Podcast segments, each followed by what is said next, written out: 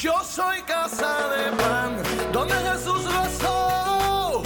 Caminamos en obediencia y vivimos a su modo.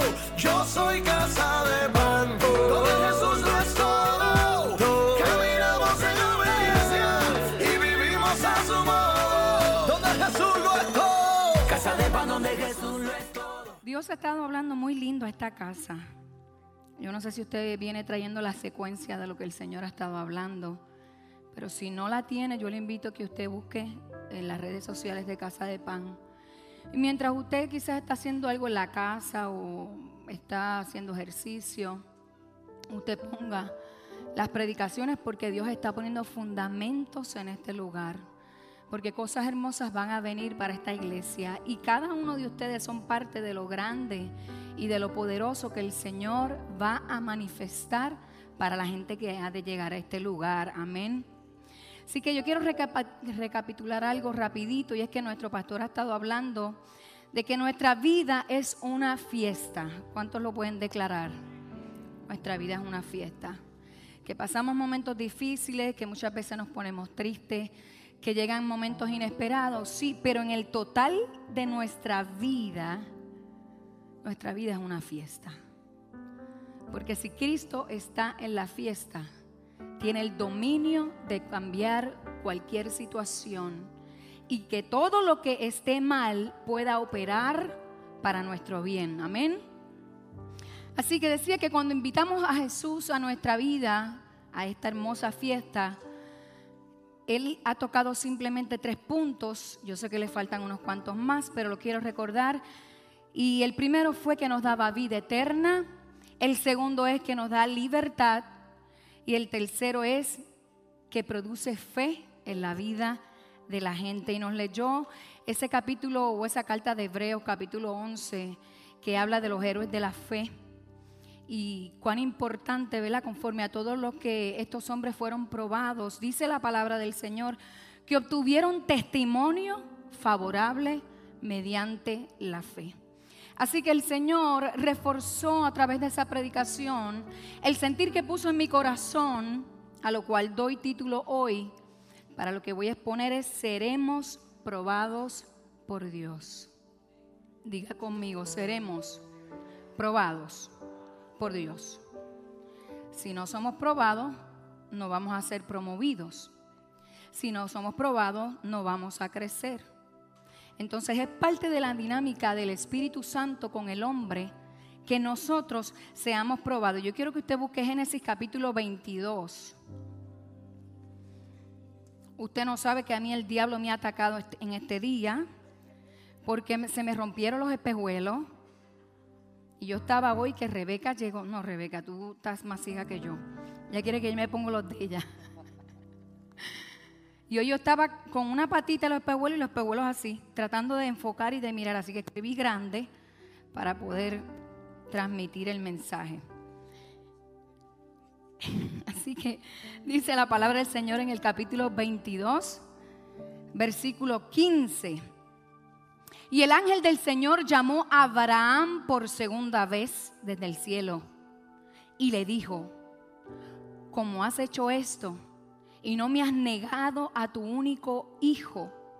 Juro por mí mismo, afirma el Señor, que te bendeciré en gran manera y que multiplicaré tu descendencia como las estrellas del cielo, como la arena del mar. Además, tu descendencia conquistarán las ciudades de tus enemigos, puesto que me has obedecido, todas las naciones del mundo serán bendecidas por medio de tu descendencia. Y ahora yo quiero explicar algo. Una cosa es ser probados por Dios, que yo voy a definir ahora, y otra cosa es vivir bajo las consecuencias de mis malas decisiones. Nosotros tendemos a confundir estas situaciones y en momentos donde estamos viviendo consecuencias, le reclamamos a Dios y le decimos, ¿por qué tú me permites vivir esto? precisamente porque eso en nada tiene que ver con lo que es ser probado por Dios. Y yo lo voy a definir para poder explicarlo mejor. La palabra de ser probado viene del griego y significa que somos o seremos expuestos a adversidades, a exámenes de vida, tentaciones, disciplina, escuche bien, con el fin de evaluar la fe de esa persona. Mire el propósito. Con la meta de fortalecer a esa persona en el proceso. Y vuelvo y lo repito. Cuando somos procesados por Dios, es que vamos a ser expuestos a situaciones, a momentos difíciles, a cosas inesperadas, con el fin de que esa persona sea evaluada, de que nosotros seamos evaluados con la meta de ser fortalecidos a través de nuestra fe en Dios. Ahora bien, ¿qué va a revelar esa prueba? Eso que viene de parte de Dios, precisamente, ¿qué es lo que va a revelar? Estas pruebas van a revelar nuestras áreas débiles, nuestras áreas frágiles, las áreas donde tenemos que mejorar, las áreas donde tenemos que trabajar.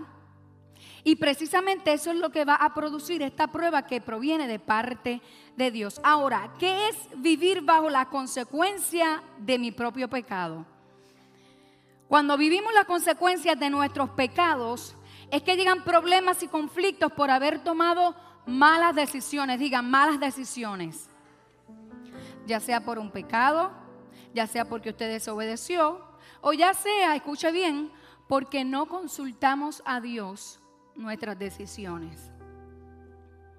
No lo consultamos para meternos y tomar decisiones y para salirnos tampoco consultamos con Dios si es correcto que hagamos lo que queremos hacer. Por ejemplo, una mala decisión, si tú le fuiste infiel a tu esposa, obviamente vas a tener una mujer amargada, una mujer herida, vas a perder tu matrimonio, tus hijos van a perder la fe y la credibilidad en ti. Las amistades de ese matrimonio se van a alejar porque van a parcializarse con la persona que aparentemente, ¿verdad?, está bien. Y cuando vienes a ver, esas consecuencias van a hacer que tú pierdas todo lo que tú construiste en, en algún momento de tu vida. Entonces, eso son consecuencias. Ahí no podemos decirle a Dios, Señor, ¿por qué yo estoy viviendo esto? te voy a responder, porque le fuiste infiel a tu esposa. Otro ejemplo, cuando tenemos mala administración. Esa gente que siempre dice, ah, yo estoy pelado, pero no es que está, está, produciendo, está trabajando, pero no está administrando bien su economía. Y por eso siempre le faltan los recursos para poder vivir una vida bien y compra lo que no tiene que comprar y no paga lo que tiene que pagar. Entonces tú ves gente que gana menos que esa persona y vive mejor. ¿Por qué? Porque son malas decisiones. Otro ejemplo, negocio fraudulento. Es una mala decisión cuando tú levantas un negocio y tú quieres engañar a una persona o tú quieres hacer un negocio y por salir bien, no estás diciendo completamente la verdad, esa persona a la larga y a la postre se va a dar cuenta que lo engañaste. ¿Y sabe cuál va a ser la consecuencia? Que va a regar por ahí que tú no eres una persona confiable. Y la próxima consecuencia es que vas a perder clientela porque no fuiste una persona honesta. Entonces, vas a terminar perdiéndolo todo. Esas son consecuencias de malas decisiones. Ahora bien, ¿cuál es el propósito de Dios cuando nos expone a diferentes pruebas? Yo voy a tocar dos puntos. La primera, purificarnos. Diga conmigo, purificarnos. Esa prueba va a exponer cosas que no deben estar en nuestra vida, pero están de manera consciente o de manera inconsciente. Malos hábitos, malos pensamientos, malas actitudes, heridas que nunca se trabajaron. Y cuando esta prueba nos revela nuestra condición, como viene de parte de Dios, tiene que producir una confesión. Y decir, yo levanto mis manos porque yo sé que en esta área yo estoy mal. Y no solamente producir una confesión, sino dar frutos de arrepentimiento. Porque nosotros podemos confesar, pero si yo vuelvo a tener la vida que yo tenía y hacer las mismas cosas, pues eso fue remordimiento.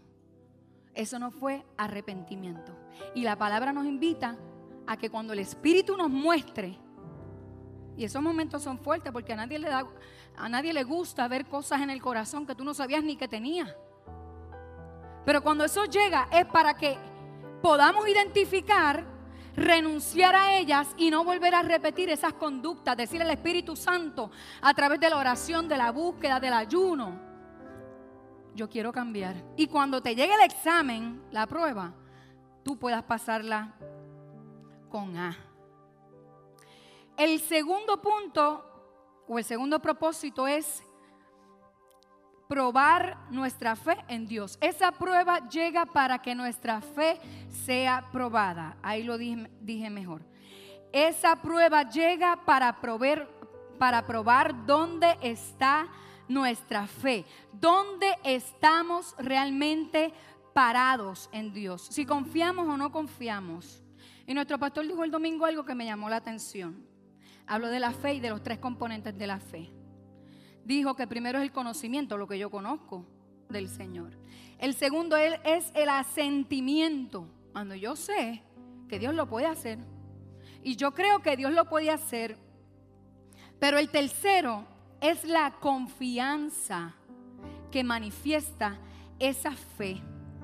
Es donde estamos dispuestos a vivir bajo la espera, la instrucción y la entrega de todo aquello que necesito entregar para que se cumpla esa promesa o ese tiempo que Dios ha determinado en mi vida.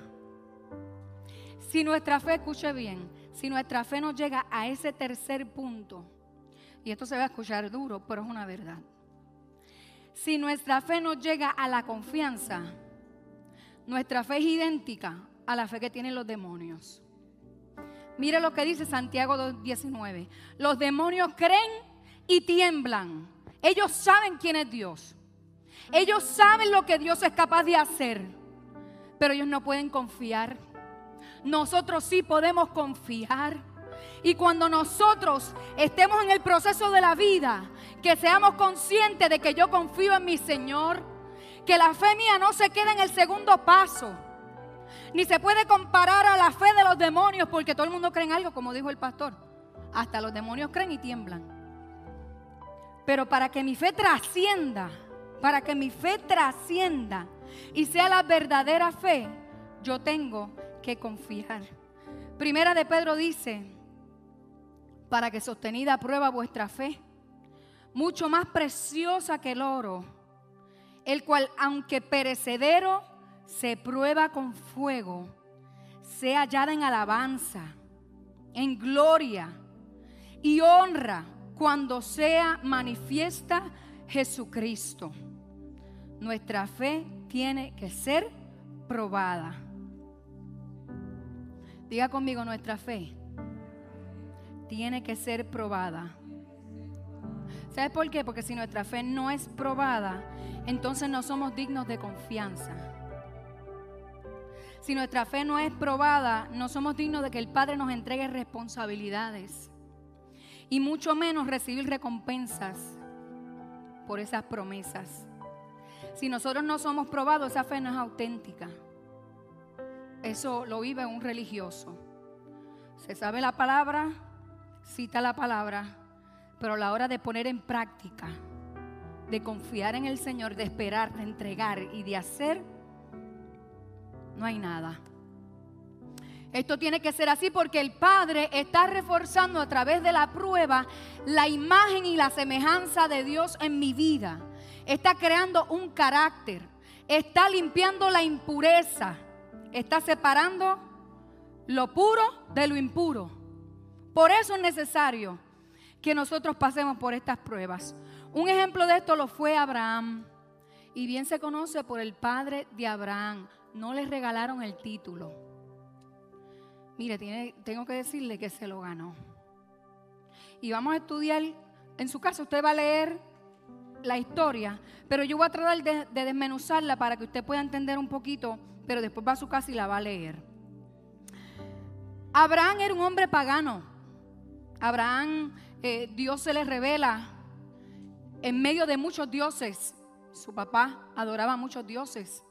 Era normal ver muchos dioses, pero a él se le reveló el único Dios verdadero. Y le dice, sal de tu tierra y tu parentela a la tierra que yo te mostraré. Abraham no tenía hijos porque era mayor de edad.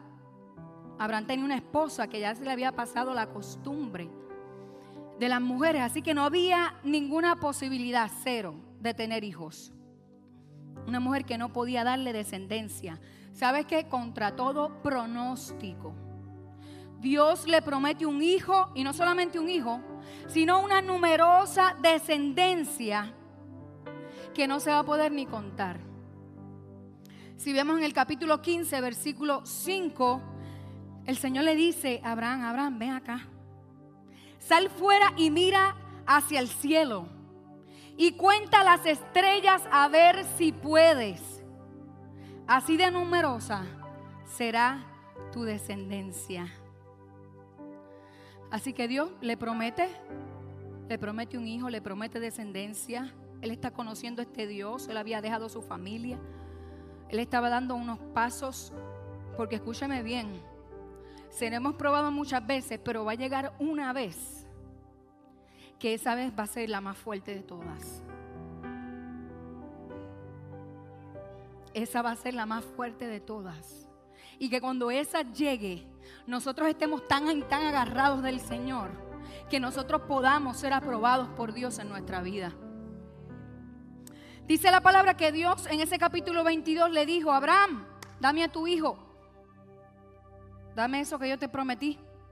Y no solamente me lo vas a dar, lo vas a sacrificar, lo vas a matar. Imagínate el escenario, un hombre mayor, ya se entiende que tenía 100 años, Sara no podía. Esto había sido literalmente un milagro. Y Dios le dijo, de ese hijo Isaac yo te voy a dar descendencia, pero ahora le está diciendo, toma tu hijo, sube al monte Moriah y sacrifícalo. Y lo primero que yo quiero compartirte de la historia es que Dios siempre nos va a pedir cosas difíciles. Diga conmigo, Dios nunca te pedirá cualquier cosa. Dios nunca te pedirá cualquier cosa. Le había pedido su único hijo, lo amaba. Yo no sé si usted ha visto padres mayores que aman a esos hijos, pero son como abuelitos. Y no simplemente eso, tenía cargaba una promesa muy grande. Este hombre había dejado su familia, había salido de muchas cosas porque Dios le había prometido, pero ahora Dios le, había dicho, dame lo que te prometí y tienes que sacrificarlo. Puedo hoy preguntarte, ¿qué es lo más que tú amas? Puedes hoy preguntarte qué, qué es eso que tanto te costaría que Dios te pidiera. Porque Dios nos va a pedir cosas que nos van a costar. Puede ser un matrimonio, puede ser hijos, puede ser un ministerio, Puede ser una profesión, estudio. Tú estudiaste y te hiciste un profesional y después el Señor te dijo, entrégamelo. Un negocio. Dios nos va a pedir cosas difíciles. Dice el versículo 3 del capítulo 22 que Abraham salió de madrugada con su hijo y dos criados. Y la historia relata que se tardaron tres días llegar a la falda del monte Moria. Usted se puede imaginar o sabe lo que pudo haber pensado o pasado por la mente de Abraham mientras iba con los criados, iba con los hijos, pasó el primer día, el segundo día, recuerdo las promesas. Yo me imagino que él entró en un conflicto de fe. Quizás no lo expresaba, pero tenía que recordar lo que Dios le había dicho y tenía que también poner en balanza lo que Dios le estaba pidiendo. Y es lo que muchas veces nos pasa a nosotros cuando Dios nos dice, entrégame. Porque le decimos al Señor, yo te voy a servir, pero no me toques esta área. Y el Señor te dice, lo lamento. Porque precisamente es esa área y eso que has puesto ahí, lo que tienes que sacar, porque ahí me voy a sentar yo. Yo soy tu Dios, yo soy tu Señor. Y nada puede estar ni ocupar el lugar de Dios. Así que yo deduzco que tenía un conflicto de fe. ¿Por qué? Porque me lo prometes y ahora me lo vas a quitar. Y déjeme explicarle algo. Cuando Dios le habla a Abraham sobre el concepto de sacrificar a su hijo, no le está hablando algo que él no sabe o algo que él no entiende. Porque como él es pagano, precisamente eso era lo que se le pedía, lo que los dioses le pedían a la gente que le seguía. Tu primer hijo me lo vas a entregar. Así que Dios no le está pidiendo algo a él que él desconoce, pero sí está en, una, en un conflicto de fe, porque ese Dios que se me ha revelado me prometió y ahora me está quitando.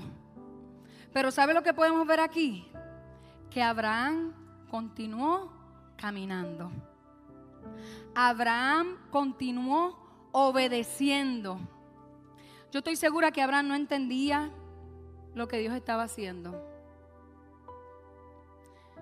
Porque Dios muchas veces no nos va a explicar como nosotros queremos que Dios nos explique. Pero precisamente esa falta de explicación se transforma en que confío en el Dios que me llamó.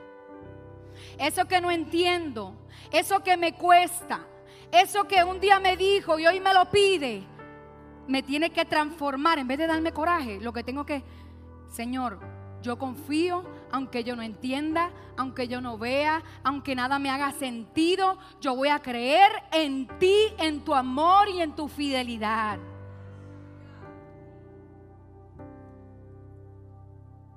Aunque no entendamos, precisamente es la confianza la que se debe desarrollar en este proceso donde no entendemos. Porque recuerda que es el tercer punto de la fe la confianza. La confianza es lo que Satanás siempre va a trastocar a la hora de tú creer a Dios, a la hora de tú relacionarte con Dios. Entonces, cuando no entendamos la invitación de su palabra, es que hay que obedecer y confiar en el Señor. ¿Sabes por qué? Porque en esos procesos Dios está midiendo el progreso y está probando los cimientos de lo que Él llama. Dios nos está probando. Y parece que es una palabra trillada, pero sabe que Dios está probando los cimientos. Dios está probando tu progreso. Dios más que Él, porque Él todo lo sabe, para que tú te des cuenta de dónde tú estás parado. Si realmente amamos a Dios como decimos que lo amamos, o si confesamos al Señor como decimos que lo confesamos. Así que vemos en el versículo 4 que el tercer día llegaron a la falda del monte Moria. Y el monte Moria se pronuncia Moriyá. Se compone de tres palabras. Que ver Jehová. Y si lo traducimos todo, significa lo que Jehová ve. Y la pregunta es, ¿y qué es lo que Jehová ve?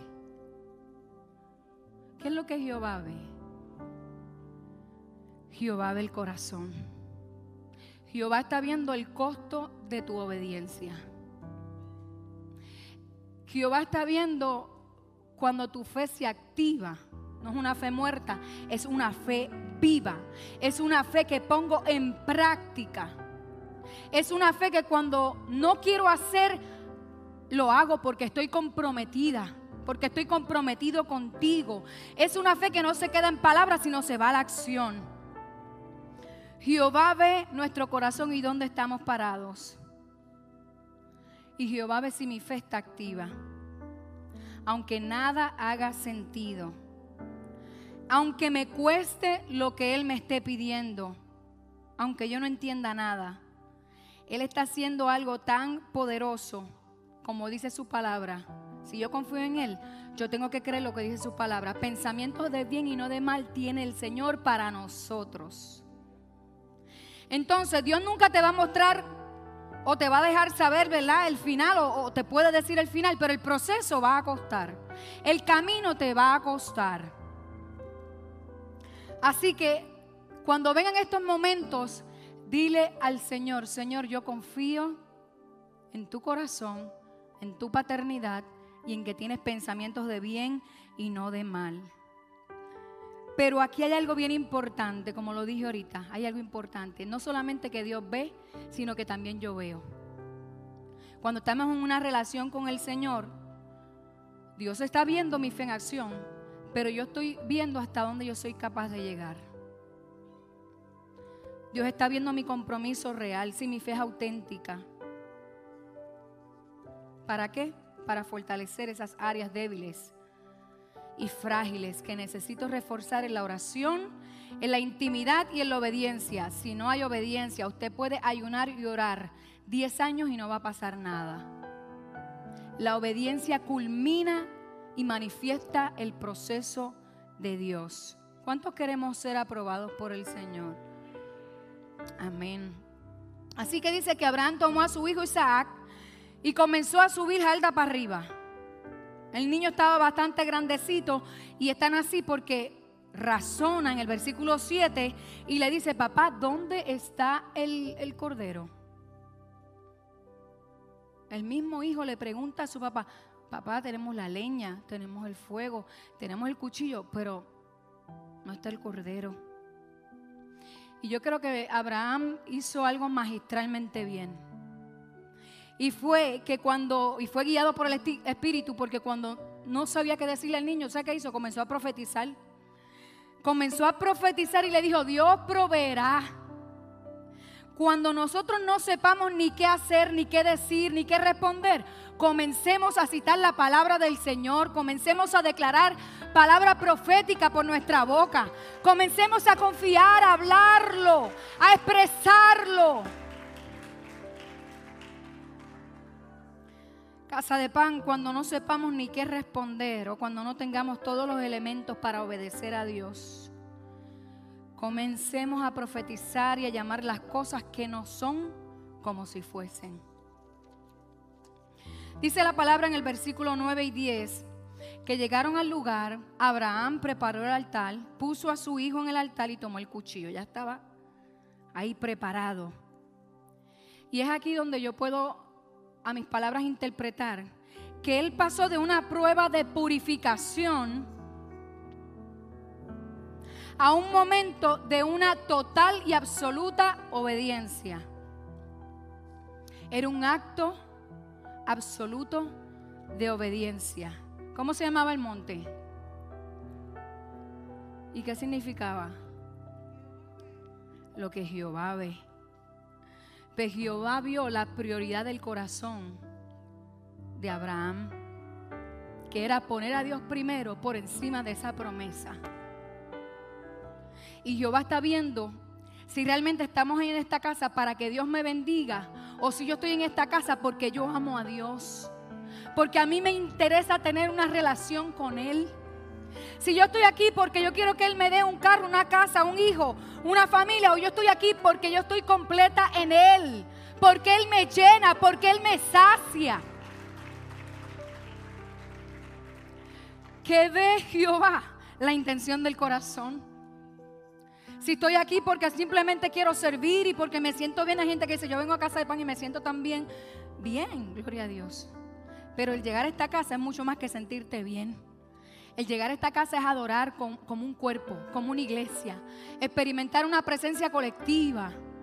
Experimentar los milagros, la palabra del Señor. Despojarme de lo que el Espíritu me muestra y hacerme de lo que el Espíritu me está hablando. Entonces, ¿qué es lo que Jehová vio? Jehová vio que Abraham lo tenía él primero. Yo recuerdo una experiencia que yo tuve hace unos años atrás. Y nosotros nos habíamos ido para un apartamento. Y en ese apartamento nosotros nos fuimos a orar y yo recuerdo que orando al Señor, el Espíritu me llevó a llorar. Yo estaba llorando, llorando, llorando. Y de momento yo veo a mi padre sentado en un trono. Y yo lloraba y yo miraba la imagen, pero le dije al Espíritu Santo, ¿qué es esto? ¿Por qué mi papá está sentado en el trono, en un trono? No entiendo lo que me están mostrando. Y el Señor me dijo, tienes que sacar a tu papá de ese lugar, porque ese lugar me corresponde a mí. Porque pensamos que nuestras fidelidades son para los padres, para los amigos, para el esposo, la esposa. Sí hay que ser fiel. Pero el único que hay que serle fiel, mayor que todas las cosas, es a Dios, al dueño de nuestra vida. Así que yo llorando, le tomé la mano así a mi esposo y le dije, no sé ni cómo pude decirle, acabo de ver esto. Y por el Espíritu voy a entregar a mi papá. Y literalmente yo pude imaginar que yo subí a ese lugar y yo cogía por la mano a mi padre y lo bajaba de ese lugar y lo entregaba y le decía al Señor, ese lugar te pertenece a ti de ahora en adelante. Ahí sentamos a los hijos. Queremos controlarle la vida. Queremos definir lo que ellos van a estudiar.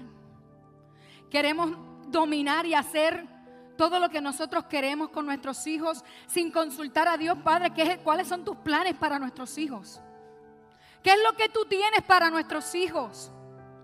Sentamos ahí el matrimonio.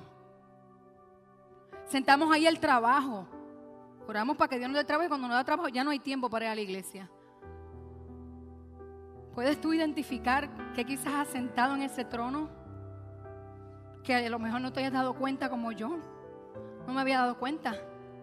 Pero el Espíritu Santo es tan maravilloso que te va a revelar para que tú renuncies a esas alianzas que solamente te corresponden a ti y Dios, a más nadie. Dice la palabra del Señor que la obediencia cambió la situación de lo que estaba sucediendo con Abraham. La obediencia cambió la situación. Versículo 11 y 12. Dice que el ángel le grita a Abraham para que no mate a su hijo. No le hagas daño al niño. Le dijo, porque ahora sé que temes al Señor tu Dios. Porque si ni siquiera te has negado a darme tu único hijo. La obediencia de este hombre cambió el panorama. Y es tan así que termina la historia diciendo que Abraham levantó la, la mirada y vio un cordero en los arbustos. ¿Y que había profetizado Abraham a su hijo? Que Dios proveerá cogió el cordero, lo puso en el altar y sacrificó a Jehová. Alabó al Señor. La obediencia total de Abraham hizo que Dios reforzara su pacto con él. Y le dijo en el versículo 16, como has hecho esto y no me negaste a tu único hijo, juro por mí mismo. Yo hasta tiemblo, tiemblo cuando yo leo eso. Dios le dijo, yo juro por mí mismo. En el versículo 17, te bendeciré en gran manera y multiplicaré tu descendencia como las estrellas del cielo y la arena del mar. Y no solamente eso, tu descendencia conquistarán ciudades y todas las naciones del mundo serán benditas a través de ti. Termino diciendo esto. Si no está siendo probado, entonces no estamos avanzando. Si no estamos siendo probados, no estamos avanzando. Dios nos va a probar, iglesia. Y Dios va a pedir las cosas que nosotros nos cuestan, amamos, a las que nos aferramos. Porque Dios tiene planes con esta casa tan y tan hermosos que tenemos que ser probados en la obediencia. Y esto que quiero decir es bien importante. Lo siento decir, ¿verdad? Por el Espíritu. Muchas veces nosotros estamos en lugares, iglesias, y la iglesia es pasada por un proceso de transformación y la gente no resiste ese cambio, la gente termina yéndose. ¿Sabes lo único que denota esa salida sin haber consultado con Dios? Sin haberle preguntado a Dios. Porque Dios, Jehová tiene boca y responde. Si estamos dando un paso equivocado, nosotros nos estamos lanzando de ese lugar que ha sido una promesa de Dios, esa promesa que te ha cobijado, terminas perdiendo lo que el Señor ha determinado para tu vida. Entonces vamos a ser probados, la iglesia va a ser estremecida, van a venir cambios, Dios va a hacer algo diferente y como nos decían en el Congreso o en el taller que nos dieron, los primeros cinco años de Casa de Pan se trabajaron de una manera, pero estamos en el medio tiempo. Pastor Sabi. Estamos en el medio tiempo y hay que evaluar lo que se hizo. Hay cosas que se hicieron que ya no funcionan porque ahora vamos para un segundo tiempo. Y en ese tiempo de receso estamos evaluando las estrategias, lo que funcionó, lo que dejó de funcionar, lo que Dios quiere que añadimos, lo que Dios quiere quitar. Y tenemos que resistir esos cambios porque vamos a ser probados. Vamos a ser probados, iglesia. Dios nunca te va a pedir algo grande para darte algo pequeño. Nunca. Lo que Él da supera tres, cuatro, cinco, seis, diez, veinte veces todo lo que tú has entregado. Porque Él da conforme a su grandeza. Como Él es un Dios grande, Él no sabe dar cosas pequeñitas. Él da cosas grandes. Inclina tu rostro.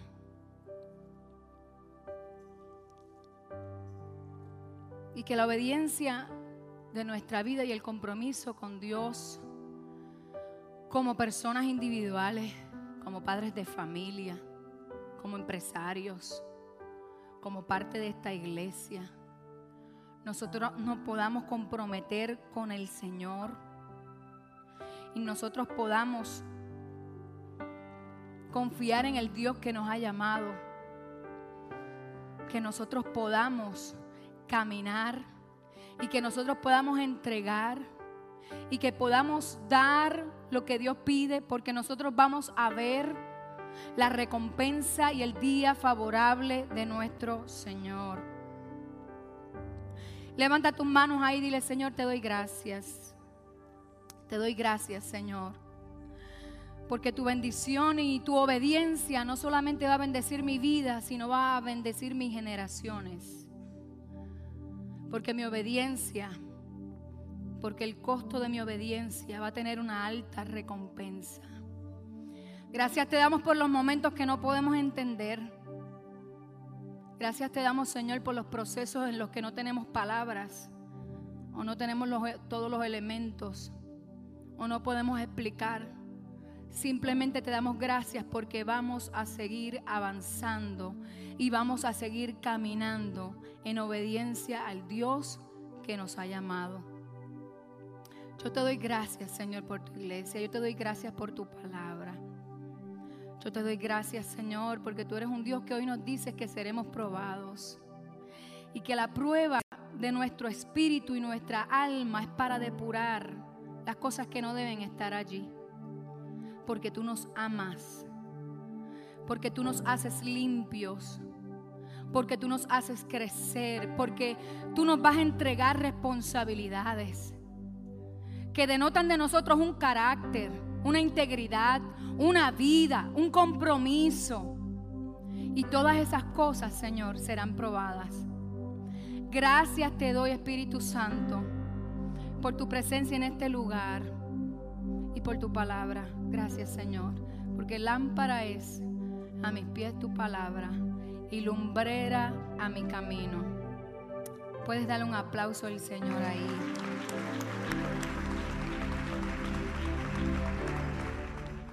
Yo soy casa de pan, donde Jesús lo Caminamos en